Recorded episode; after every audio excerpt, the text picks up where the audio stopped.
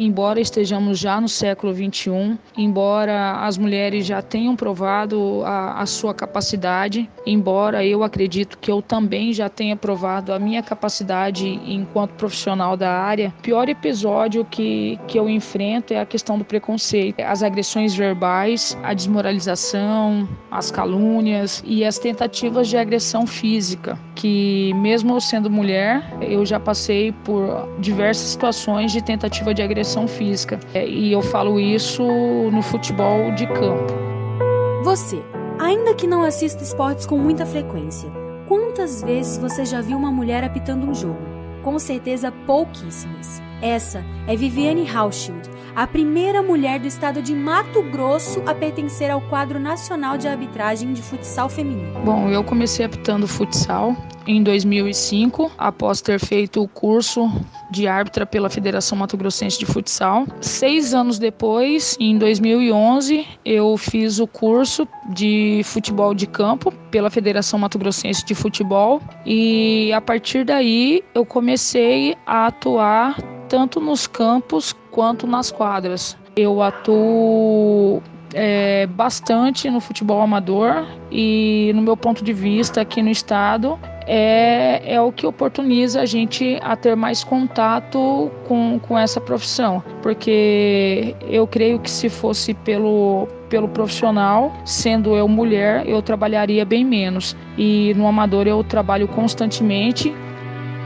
Desde 2009, Viviane faz parte da Confederação Brasileira de Futsal e atualmente apita futebol society e futebol de campo em divisões amadoras. Ela contou que, apesar de enfrentar frequentemente inúmeros obstáculos por ser mulher em uma profissão dominada por homens, as agressões que mais a afetam são as que vêm de mulheres. Eu olhar para a arquibancada e eu ver uma mulher falando para mim que eu não deveria estar ali, que eu deveria estar lavando roupa, é algo que me marca bastante, bastante mesmo, é quando eu, eu vejo e eu ouço uma mulher me ofendendo desta forma. Eu sou Natália Ockd, eu sou Vanessa Araújo e esse é o Ditando Regras, um podcast sobre o mundo dos esportes na visão de mulheres.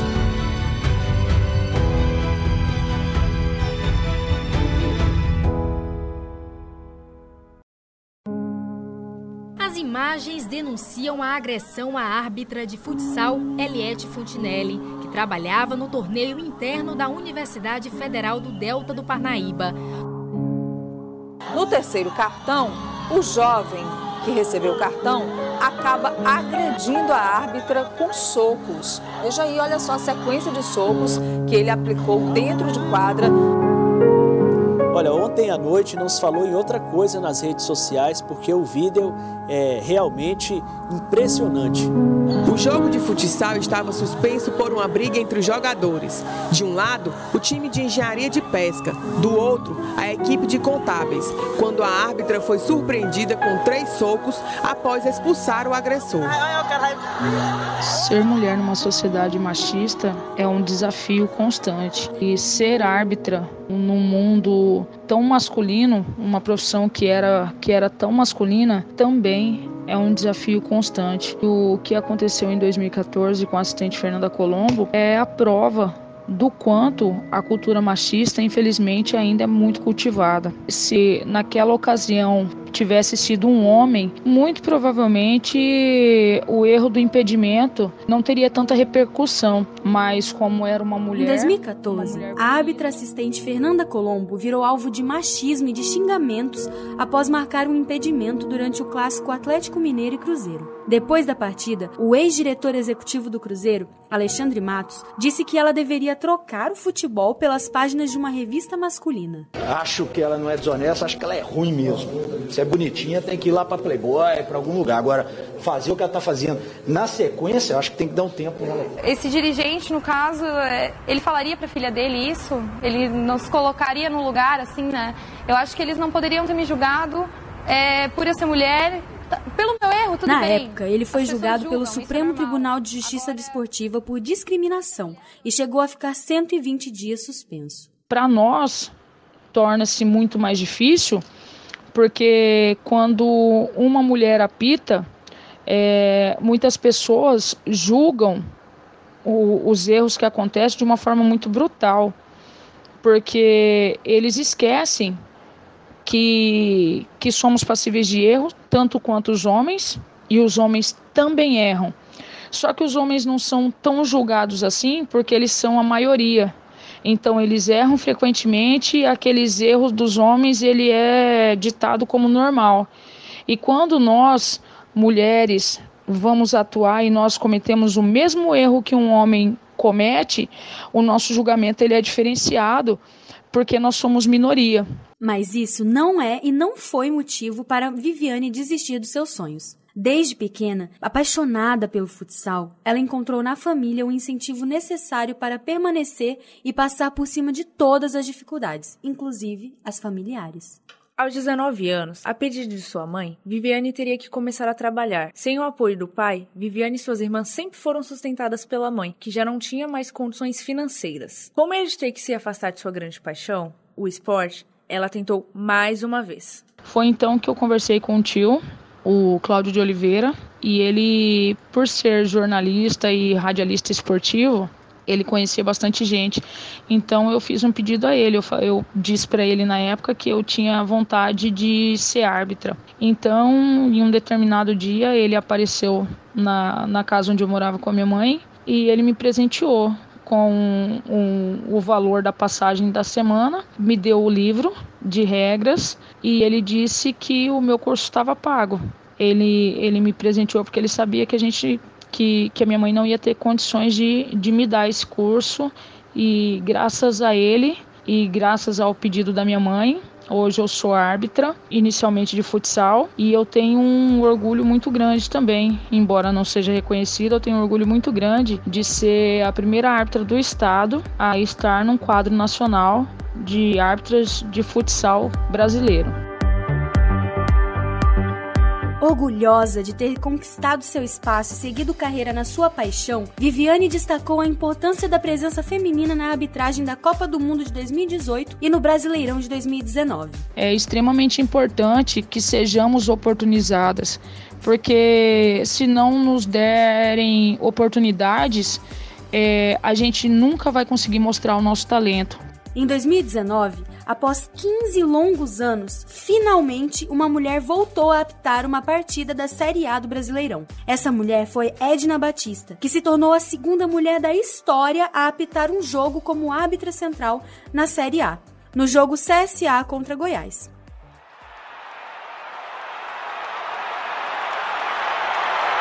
Eu sinto um orgulho muito grande quando eu vejo que após anos e anos de luta, a gente está conseguindo e tá, além de estar tá conseguindo ter as oportunidades que é nossa de direito, a gente está conseguindo provar o quanto nós somos capazes de atuar igual ou às vezes a que os colegas árbitros. A Edna Batista foi uma precursora ela foi quem deu essa injeção de inspiração nessa nova geração de meninas que tem surgido e eu acredito muito que muito em breve a gente vai ver as mulheres tomando conta e ocupando esses espaços que a gente que a gente sabe que a gente tem potencial e que a gente pode atuar com perfeição tanto quanto os meninos atuam.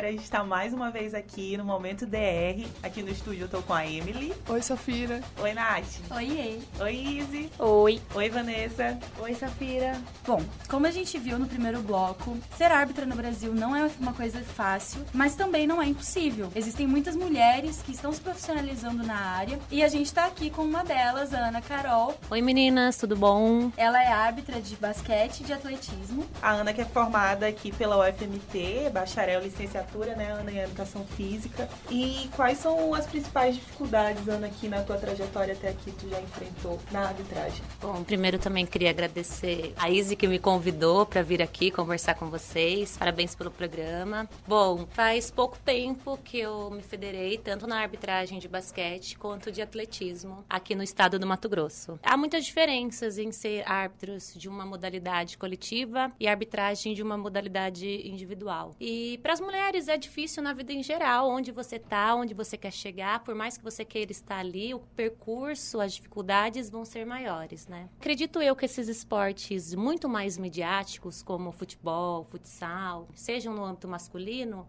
é mais difícil para mulheres estar presente tanto nos estádios como torcedoras, como atletas e principalmente como arbitragem. Então, quando a gente for conversar, a gente tem que pensar nos esportes de mídia que fazem a gente pensar que tem a repressão e nesses esportes individuais como o atletismo, que a nossa federação é muito bacana, não que as federações não sejam, mas talvez também o, os materiais humanos e os recursos para o atletismo sejam tão diferentes, sejam tão difícil o acesso que essas pessoas pessoas têm que trabalharem mais juntas para que o processo, para que o esporte, a arbitragem em si aconteça. Agora, futebol, futsal é complicado, mas a mulherada tá lá dentro, né? Assim, não tem como tirar a gente mais dos nossos espaços. É, porque se a gente pensar num cenário de futebol, já é difícil imaginar um cenário de atletismo e basquete, que é o seu caso, que não tem uma tradição tão grande quanto o futebol aqui dentro do Brasil. Imagino que seja um cenário ainda mais restrito para as mulheres. É, Quanto isso, sim. Não pelo fato de não ter mulheres, né? Mas pelo fato da modalidade ser de mais difícil acesso. Tanto é que, como eu estava falando antes, quando a gente vai perguntar, entra na internet, quer saber sobre mulheres árbitras no esporte, principalmente aqui no Brasil, nas páginas em português, a gente tem sempre as mulheres do futebol. E elas acabam sendo referências pra gente. É... E não sei se vocês assistem NBB ou até mesmo NBA, são um número reduzíssimo demais de mulheres, assim se na Federação Paulista de Futebol só 3% das mulheres de São Paulo são árbitras, imagina numa NBA, esse número deve ser muito mais reduzido. Então, não é que a gente não é qualificada, é porque o espaço, principalmente nesses esportes que têm a predominância masculina mais forte, a mulher entrar ali, ela entra como um tabu. Ela vai entrar ou para ser a gostosa da arbitragem, ou ela vai entrar para ser a carrasca da arbitragem. Então, normalmente, a gente recebe conselho de outras mulheres mulheres que para você ser uma boa árbitra, você tem que ser árbitra brava, árbitra ruim. Então, numa grande parte das partidas, se vocês forem assistir, principalmente as mulheres, elas já andam muito de cara fechada. Elas falam o quanto menos com os técnicos, o menos possível com os atletas, porque se alguma coisa acontecer e a gente der um pio, é muito mais fácil eles chegarem para falar com a gente, para se impor, até porque eles são muito maiores que a gente, do que chegar num outro árbitro masculino ali que vai E já junto. aconteceu alguma situação situação em que você ficou até, eu diria até com medo lá durante o jogo? Não, eu acredito que não. Acho que pela modalidade, a gente, como eu falei, não ter tanta repercussão, são poucos jogadores, é, a gente não tem a questão da agressão. É normal ter a questão, normal não, mas assim, a falta de respeito existe. E entrar-se no mundo da arbitragem é muito difícil nesse mundo masculino. Então eu acho que a gente acaba sendo mal interpretada, a gente também acaba sendo mal instruída para estar tá ali naquele espaço. Então eu acho que acontece isso com as mulheres dentro do basquete. É, eu queria saber se pelo menos pela torcida teve alguma ofensa, ah, alguma sim, agressão. Isso sempre tem. Agressão, mulher. igual eu falei, agressão eu ainda não vi casos e ainda não tive. Mas a gente sempre escuta, né? A torcida fala da árbitra, fala se você é bonita, se você não é bonita. Nunca fala do seu trabalho, mas realmente quando você erra, fala demais, entendeu? Fala muito dos outros árbitros, mas acabam falando muito da gente. Ainda mais quando é massa. Quanto mais for o time da casa, quanto mais estiverem juntos, se abraçando, na fervura do jogo, mais xingamentos vai sobrar para qualquer árbitro e também, eu acho que uns xingamentos mais pesados, talvez, para as mulheres de puta, de vagabunda e assim por diante, coisa que ele não vai xingar um árbitro, ele vai chamar de viadinho, seu corno e assim sucessivamente. É, como que foi para você esse processo de se tornar árbitra de basquete? Porque aqui no Brasil a NBA está se tornando bem popular agora. Inclusive tem a casa NBA, né? Essas coisas. Uhum. Mas é um esporte que tem regras totalmente diferentes, né? Do que a gente está acostumado com futebol, etc. Como que foi para você esse processo? É, eu nunca joguei basquete na vida. Eu sempre fui atleta de voleibol e eu aprendi aqui na universidade, na UFMT, quando o curso veio para cá. A gente é estudante, né? A gente acaba fazendo todos os cursos que aparecem e até uma renda extra, né? A arbitragem que querendo não ajuda. Isso é muito importante falar que contribui muito para o salário, assim, acrescenta muito na vida da mulher. Mas enfim, o basquete ele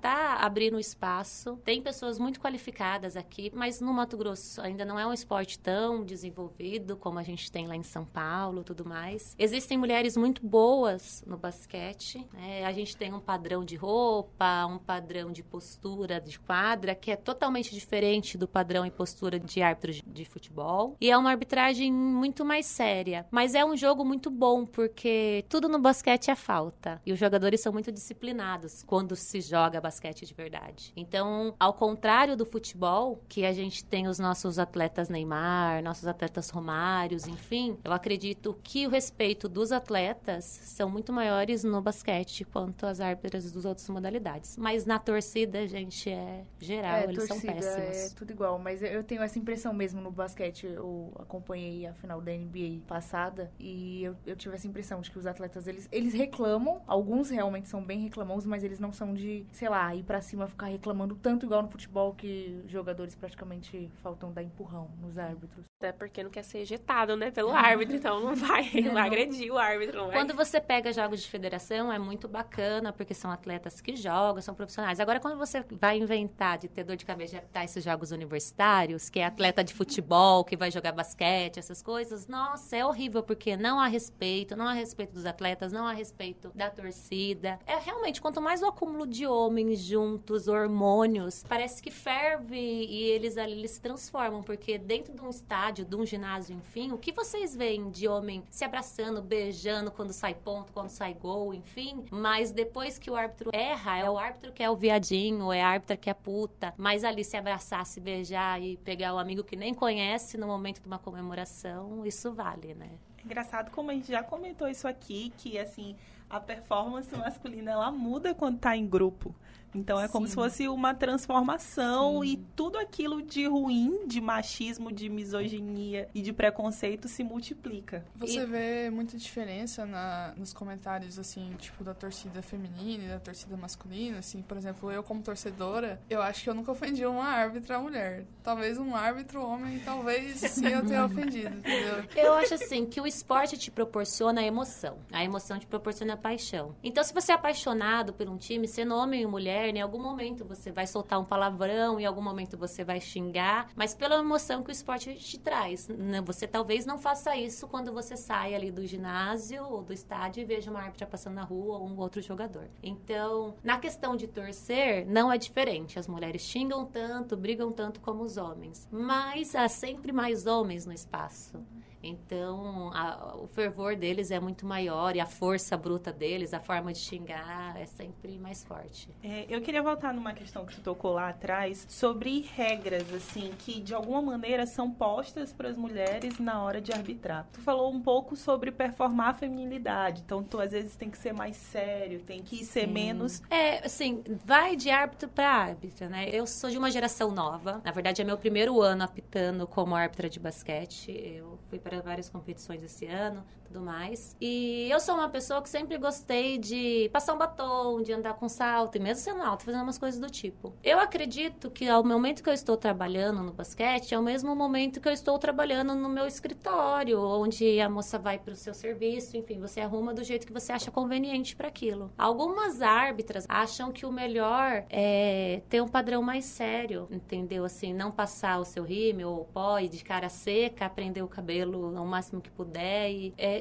eu compreendo que exista um padrão, mas eu acredito que o ato de maquiar-se ou não, de pôr uma peça de um brinco ou não, depende só da pessoa. Mas realmente, se você põe um batom e você vai apitar o jogo, as pessoas te olham de outro jeito do que se você tivesse uma forma mais masculinizada de ser. Então, se você tá de árbitra, você é mais masculina, você é a sapatão. E se você é mais feminina, passa um batom, prende o cabelo de jeito diferente, tá de brinco, você é a árbitra vagabunda que vai para pousar pra Playboy, igual a gente teve o caso da Ana Paula, etc., que foi árbitra de futebol lá em São Paulo e tudo mais. É uma situação que não fica restrita à arbitragem. Em muitos ambientes de trabalho a gente tem isso. Eu já trabalhei com esporte e muitas vezes eu me vi ali no meio da arquibancada, eu sou jornalista, tendo que performar uma coisa assim que não é o meu jeito natural, mas que era mesmo o mais adequado para eu me sentir segura nesses espaços. A Sport TV fez uma campanha na época da Copa do Mundo que era Deixa Elas Trabalharem, que era sobre um grupo de jornalistas e uhum. tudo mais. E daí entrou jornalistas, atletas, árbitros, formou um movimento maior, né? Mas é muito difícil, no geral, para a mulher no esporte. Se você não for a mulher atleta, que ganha para ser atleta, que vive daquilo, se você for a mulher que é técnica, a mulher que é árbitra, a mulher que é fisioterapeuta, o trabalho vai ser muito mais difícil se você fosse um homem nesses mesmos cargos. Então, acho que o esporte só não é difícil para a mulher, além das nossas vidas cotidianas, dos nossos filhos e trabalhos, se ela for atleta porque daí é o seu dinheiro, é o seu trabalho, é o que elas fazem, né? É, e eu queria saber como que você começou a, a apitar, o que que te levou a, a ser árbitra? As duas modalidades, é, eu fiz o curso aqui no UFMT mesmo. Eu só assisti, sempre fui muito atleta, mas nunca joguei a modalidade. E eu gosto dos ofícios, né? A gente é estudante, precisa ganhar o seu dinheirinho ali do final de semana, que ajuda bastante. E daí acaba fazendo, acaba gostando. E hoje eu sou apaixonadíssima, tanto ser árbitra de atletismo, que é uma modalidade muito difícil, tem pouco espaço, são poucos árbitros e precisa-se de muitos. Eu adoro trabalhar nisso. O basquete também é muito legal, a gente está sempre em bastante eventos, mas a dificuldade existe bastante. Eu espero que os meus amigos que estão escutando, que eu mandei ali para o grupo de arbitragem de basquete, de atletismo, eles possam entender que a gente precisa do nosso espaço, eles precisam compreender, é, principalmente os árbitros mais velhos, que essa geração de é, meninas e meninos que estão vindo ser árbitros, que escolheram ser árbitros, é uma geração nova, é uma geração disposta a mudar, é uma geração que não aceita um grito a mais dentro de quadra de um outro árbitro, ou falar que você marcou errado de um jeito e para o outro de outro. A gente tem voz. Isso é o diferencial. Às vezes a gente se pega um pouco com alguns outros árbitros, mas é por barreiras mesmo de geração. Eu acredito que as nossas próximas mulheres que forem entrar na arbitragem sejam mulheres muito mais empoderadas e que aos poucos a gente vai tirando esse estigma mesmo da arbitragem. É. É uma coisa que você tinha falado também foi dessa questão do espaço. É, eu tinha inclusive visto uma, acho que uma publicitária falar sobre a questão da igualdade e da equidade, né? Porque às vezes tem um espaço ainda que limitado, mas aí nesse espaço o que que isso vem junto é toda tudo isso que você falou, né? Da questão de ter que usar um padrão mais masculinizado, ter que ser mais séria para ser respeitada. Então, tipo assim, não é só uma questão de dar um local. É muito importante, muito necessário e tipo ainda ainda tem muito pouco, né? Mas também toda essa questão que vem junto, né? Que os homens já, eles simplesmente existem e, tipo, tá tudo na mão deles. E nós mulheres temos que ir pegar com as unhas e lutar e, e, e apanhar e continuar mesmo assim, né? Falando isso, existem casos de quando você é árbitro do seu estado, você é um árbitro regional e esses árbitros eles mudam o nível, né? Vai para nível é, estadual, brasileiro, internacional e assim por diante. E quem não quer estar, né, algumas Olimpíadas, Jogos Sul-Americanos nos campeonatos brasileiros. Eu acho que, assim, no fundo, todo mundo que entra para ser árbitro, mesmo que achando que é para ajudar no cumprimento da renda, quer participar de um campeonato brasileiro. E para isso você passa por provas, né? E as provas são as mesmas tanto para os meninos quanto para as meninas, né? Todo mundo faz a mesma quantidade de corrida, a mesma quantidade de provas, súmulas, todo mundo tem que ser apto em tudo. E às vezes acontece de o quadro feminino do estado ter mais árbitras para um brasileiro do que o quadro masculino masculino. E o que, que a gente ouve dos, desses caras é que tá faltando árbitra feminina no quadro brasileiro. Então não é porque elas foram tão capazes que passaram nas mesmas provas, que passaram melhor que eles nos exames físicos e tudo mais. É porque falta árbitras mulheres, por isso que elas foram e eles não. Então essa vez a gente ficou muito chateado com esse comentário, assim, a pessoa ficou muito chateada, mas foi uma prova de crescimento, né? Porque ela foi, foi ser brasileira, tudo mais. E eu acho que vale a pena investir nessas mulheres igual ela que estão sendo essas árbitras encarando, porque é muito difícil você ouvir que você não é tão boa quanto eles, né? Porque falta. E você acha que a pressão que a mulher sofre quando ela é árbitra é maior do que quando é masculina? Ah, principalmente se errar. Eu acho que sim, né? A gente é, o problema é sempre a torcida, e, assim, o técnico e, por último, os jogadores, eu, eu creio, como árbitro. E se é um esporte individual como atletismo, a, a torcida não pega no seu pé. Agora, você vai para um esporte de ginásio, de estádio, onde tem torcida e a torcida joga junto, o erro é muito grande. Porque eles já brigam quando um árbitro bom, bandeirinha, leva suspensão porque erra algum lance, que é passível, né, de encerrar, né? É difícil. Mas quando é mulher, aí vem outras formas de xingamento, como eu falei para vocês, né? Eles não xingam de seu corno, seu gordo, você não sabe correr, eles xingam sua puta, sua piranha e assim por diante. Sim. Eu acho que é muito pouco conhecido a questão do processo para se tornar uma árbitra, uma árbitra federada. E eu queria que você falasse um pouco sobre as etapas, como são as provas, o que vocês precisam fazer. Você falou que as mulheres e os homens têm as mesmas provas, então fala um pouco desse procedimento. Cada federação ele tem seus, a sua forma de dar o curso, né? Mas normalmente esses cursos são divididos em parte teórica, que você tem que saber regras, legislação e várias outras coisas além só do jogo em si, e onde você realiza essa prova e passando na prova, então, ainda você tem que passar nos exames físicos. São exames de correr da quadra, exames de respiração, exames de abdominais, flexão, e tudo com as mesmas quantidades. Em São Paulo, uma época, eles quiseram mudar o curso, fazer um curso diferente para as mulheres e um curso diferente para os homens. É, foi tentado durante um tempo, mas eu acho que agora eles continuam com o mesmo curso, porque não tem o, diferença, né, na verdade. O, o corpo, então eu aguento fazer 100 abdominais com o meu corpo. O homem vai fazer fazer, conseguir fazer 100 abdominais com o corpo dele. Então, os testes são agora são padrão, tanto para homem como para mulher. Então, se os dois passam, os dois estão aptos e começa a ter esse, esse período de estágio que varia de um ano. Conforme você vai fazendo é, competições, vai ganhando experiências, vai fazendo provas para subir de nível e também, assim, sucessivamente sobe seu salário e os lugares onde você pode viajar, porque também é gostoso ser árbitro, porque você viaja bastante, fica em hotel legal, consegue dar bronca em atleta que às vezes você queria dar, aquele técnico seu de infância, tô brincando. Mas é, é, é bacana, serve. Tem, tem momentos que a gente tá muito junto, muito próximos, mas também tem momentos que com o calor do jogo a equipe acaba se estressando. E daí é onde acho que, como qualquer ambiente de trabalho, gera as picuinhas, mas essas picuinhas, pela gente estar tá no movimento, num momento, no meio esportivo, né, acaba sempre caindo pro lado das, das mulheres. Então o ambiente está sendo ocupado, as provas são iguais. O que está faltando mesmo é a oportunidade para vocês ocuparem mais o espaço, porque vocês estão já no ambiente, inseridas, se, se profissionalizando, qualificando e, e falta respeito, né? Também falta. Ah, então, vamos, vamos destacar, né? Porque é importante. E com essa nova geração, você tem muitas expectativas de que as mulheres possam ocupar mais espaço no atletismo e no basquete? Acredito nessa moçada que chega, eu sou totalmente apaixonada por elas. Assim, eu falo assim que eu tenho 31 anos. E daí eu vejo os secundaristas, a galera vindo. E eu ponho muita fé neles. É um pessoal que, que vai mudar, é um pessoal que tem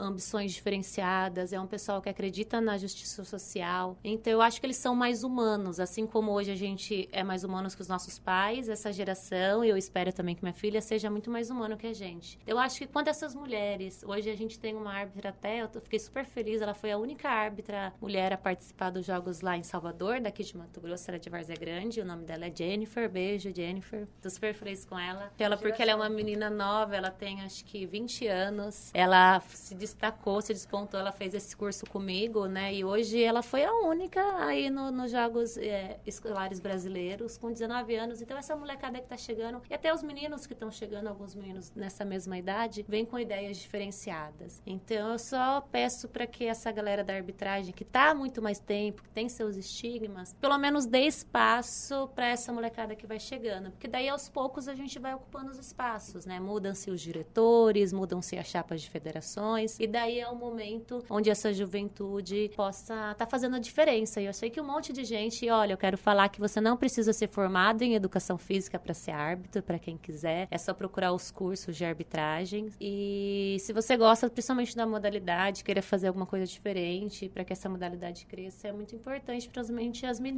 que eu sei que tem muitas meninas que jogam bola e querem ser árbitras, vão, façam, é difícil, mas vale a pena, sim. É, eu me sinto realizada quando eu tô de árbitra, quando eu tô no atletismo, quando eu tô no basquete, então, no final, se a gente faz o que a gente quer, é muito gratificante. É o que vale a pena, né? É, Vamos esperar a renovação, acho que a renovação, ela é, ela é bem-vinda por isso, porque as coisas antigas e as coisas ruins, a gente tem a esperança de que fique para trás. É importante ver esse movimento, né, de, de trazer referências, né, porque, tipo, algum tempo atrás a gente não, não ia ter nenhuma referência de árbitro, assim, por exemplo, você, assim, de referência de árbitro no basquete ou no atletismo, e daí hoje em dia a gente tem você aqui, você tem sua amiga Jennifer. Então, tipo, tá sendo. Estão tão vindo referências, estão sendo criadas referências para nós, futuras mulheres e, e, todo mundo aí. Uma rede, né, tá sendo criada. Isso é muito legal. Eu até falei para ela lá, eu falei, olha, Jennifer, agora faz a diferença, porque ela treina uma escolinha de basquete em Santo Antônio, né? Que agora você é o exemplo para essas meninas, porque uma professora de 20 anos, que hoje é árbitra nacional, só pelo trabalho dela, essas meninas que são, que treinam com ela hoje, daqui uns dias vão querer também fazer o curso, vão querer ser árbitras, vão querer procurar seus espaços. E não vai ter jeito. A gente é a maior população, as mulheres. Eles vão ter que aceitar que a gente vai ter que ser diretora de arbitragem, que a gente vai ter que ser diretor de federação, que a gente vai ter que ser árbitra principal, que a gente não vai aceitar ficar ali na súmula só escrevendo, que a gente pode ser tão boa quanto eles. E isso que eu ia falar, que eles vão ter que entender que se a gente tá lá é porque a gente conseguiu, a gente conquistou esse lugar, não é? Não foi dado. Não é uma como se fosse um, um brindezinho assim. A gente conquistou, a gente lutou, estudou para conseguir estar tá lá, né? Como diria Zagalo, eles vão ter que nos engolir. Eu ia falar isso agora.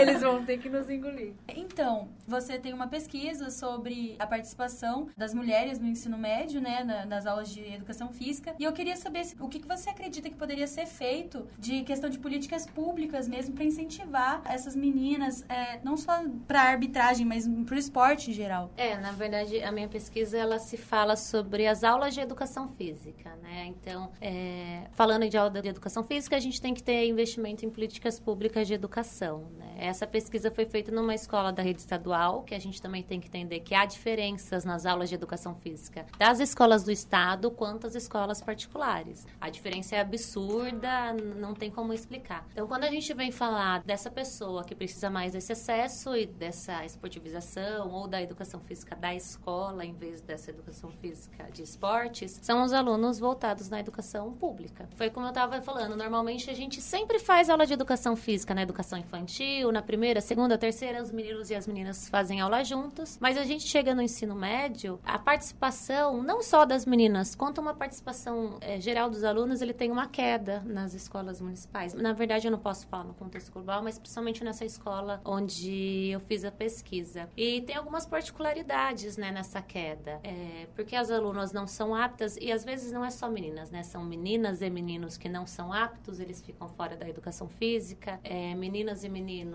que não conseguem se enturmar, porque às vezes nem é bom, mas se é aquela pessoa que quer estar tá no meio, ela faz, então não fazem aula de educação física. Ah, no ensino médio, nós somos adolescentes, né? Aqui em Cuiabá a gente tem o problema do calor. E daí, como eu falei, a gente vai para aula de educação física. Quando tem um material adequado que a gente trabalha, é, esses alunos voltam suados para as aulas. Essas meninas estão suadas, elas estão na puberdade, eles têm um odor diferenciado. Então, imagina entrar para uma sala de aula com 50 alunos depois de uma aula de educação física. Eles não têm um espaço para tomar banho. Então, normalmente, eles não querem fazer, eles não vão se prejudicar a esse ponto. E... Cuiabá e sem ar-condicionado, né? Não, sem ar... muitas escolas da rede estadual do, não tem ar-condicionado, né? Assim. E outra coisa também que acontece é a falta do material. Então, às vezes, principalmente no ensino médio, tem poucos materiais para você se trabalhar, né? O professor tem que ser muito criativo para fazer coisas diferenciadas, para trazer as meninas para aula de educação física, mas acontece ele tem uma bola. Normalmente é um professor ali hoje em dia de 30 anos de carreira, 25 anos de carreira, que já tá ali para aposentar, tá cansado, contando dias para aposentadoria, dá uma bola de futebol futebol, que é a única coisa que tem na sala dele, que normal a gente como professor não tem uma sala também dentro do, da, da escola, né? Assim, a sala dos professores a gente não participa muito. Normalmente a gente tem nossa sala ali no fundo do ginásio, essas coisas do tipo. E as meninas vão fazer o quê? Não tem espaço para jogar bola, porque essa a quadra ela é dominada pelos meninos, não adianta. A menina que é boa no futebol, ela vai jogar, mas ela sempre vai escutar alguma conversinha, ou ela vai ser o motivo de sarro, ou ela vai fazer o sarro. Então ela vai sempre estar envolvida de alguma forma positiva ou negativa com meio desses meninos. As outras meninas que gostam de jogar um vôlei, uma queimada, não tem como jogar, não tem bola. Aí você não pode ficar bravo com seu aluno que está mexendo no celular, porque a gente não consegue proporcionar alguma coisa melhor para ele. Então, cada vez mais as meninas deixam de fazer essas aulas de educação física, porque também nessa escola o que é dado para essas meninas não contempla o que elas querem. Porque quando você pergunta o que elas fazem na escola, elas fazem, fazem futsal, futebol, algumas vezes vôlei, basquete. Enfim, é sempre esses esportes, esse quarteto fantástico. E quando você pergunta o que elas querem fazer nas aulas de educação física, o que elas fariam para participar, vem inúmeras respostas. Vem ginástica, vem yoga, vem palestras sobre sexualidade, palestras sobre corpo, outras inúmeras coisas que você pode contemplar nas aulas de educação física, mas esses professores ainda não conseguem. A educação nas escolas públicas não te dá esse acervo, não te dá esse acesso. Eles acham que a educação física na escola é só o esporte. E daí as meninas se perdem, a gente começa a criar meninas que, que não têm corpos para talvez ter uma vida adulta, porque quando você também está na adolescência, você tem que aguentar seu corpo, você tem que aguentar o peso das suas costas, o peso da sua mão, da sua cabeça que é mais pesada. E se você sem fazer nenhuma atividade física, o mínimo que seja, a sua coordenação motor, enfim, outros fatores vão se agravando, né? Então, a importância da educação física na aula é fundamental. E sem falar que você pode trabalhar com, com cultura, né, com cinema, e outras coisas que a educação educação física te proporciona. Quando eu pergunto para elas se elas acham a educação física a disciplina mais importante, elas falam que não, mas se elas falam que é a disciplina que elas mais gostam. Então todo mundo gosta de educação física, a gente só precisa, mesmo que seja para você não fazer nada, a gente só precisa é, encontrar uma forma de inserir essas meninas para que elas não precisam ser aptas nos esportes, mas que elas entendam sobre o corpo, para que elas tenham domínio sobre é, corpos eretos, como ter uma boa postura, para não sentir dores explicar até a mudança hormonal que acontece com eles. É muito mais fácil o professor de educação física, porque a gente é o único professor que consegue ter acesso ao corpo das crianças, dos seus atletas, enfim. Então a gente tem essa possibilidade, né? As pessoas aceitam a gente. Então acho que a educação física tem tudo para evitar filas no SUS, né? Evitar ataques cardíacos, evitar várias outras coisas. A gente só precisa mesmo investir em políticas públicas de esporte e lazer adequada, porque o esporte e lazer é a única coisa que chega nas comunidades periféricas. Se você parar para pensar, não chega cinema, não chega teatro, mas sempre tem uma quadrinha de futebol ali para todo mundo brincar, jogar. Então o esporte, ele agrega as pessoas. Então a gente tem que fazer com que os nossos governantes entendam que o legado que teve na época das Olimpíadas e da Copa do Mundo, da construção de N estádios, N ginásios, sejam revertidas para a população mesmo. Mas porque nessa você deixa de um cara parar de fumar, ele acaba não tendo um efizema pulmonar na vida, ele não vai ter um ataque cardíaco, ele não vai ter uma qualidade de vida melhor, ele vai se alimentar melhor, evita muita fila no SUS se se investisse em, esporte, cultura e lazer. É, tem essa questão que você falou, né, de tipo de ter poucas opções de modalidade no, nos colégios e acho também essa questão de não, é, muitas vezes os professores, até por serem homens, não pensar nisso que você falou, né, das meninas assim, são meninas, né, elas são diferentes dos meninos. Os meninos jogaram, vestiram a camisa ali, eles não estão nem aí que eles estão fedidos, etc. Então, acho que tem muito que ser feita essa reflexão e acho que é importante. É, isso foi um estágio que você fez, não foi? Foi. É realmente a escola pública, porque numa escola particular você tem, você sai da sala de educação física, que na maioria das vezes é no contraturno escolar, né? Então, que é uma facilidade. Se a gente faz no estado contraturno escolar, esses alunos não voltam para a escola para fazer as aulas de educação física. E daí eles saem das aulas de educação física e ainda conseguem tomar um banho quente e tudo mais. Então, e você vê que muitos os atletas da periferia, né, estudantes que são bons em algumas modalidades, acabam tendo essas oportunidades. Eu também fui bolsista. Então você você acaba dando oportunidade para essa criança, para um LeBron da vida, né? Se a gente vai falar que sempre foi pobre e tudo mais, ser hoje uma das grandes estrelas. Então o esporte muda a vida, o esporte chega. E não só o esporte, né? A gente não quer pensar trazer essa reflexão do momento de esportivização, mas do lazer, da gente ter essas praças onde todo mundo possa ir, fazer uma atividade física, ter essa quadrinha para levar sua criança, o parquinho. Então isso tem que estar presente na comunidade. Então, gente, com essa mensagem, essa reflexão da Ana Carol, a gente encerra o Ditando Regras de hoje. A gente está muito feliz em te receber aqui no estúdio. Muito obrigada. Ana Obrigada, Carol. obrigada. Foi um prazer. E a gente fica aqui com mais um episódio do Ditando Regras na apresentação. Eu, Natália Ockid, Safira Campos. Tchau, gente. Até a próxima. Izzy Borges. Tchau, tchau. Vanessa Araújo também na apuração e na roteirização. Tchau, povo. E Emily Botelho. Tchau, pessoal. Ah, e Marcela, que tá no México, né? Não podemos esquecer dela. Beijo, Marcela. Na edição, Isabelle Fanaia. E supervisão, professor doutor Luan Chagas.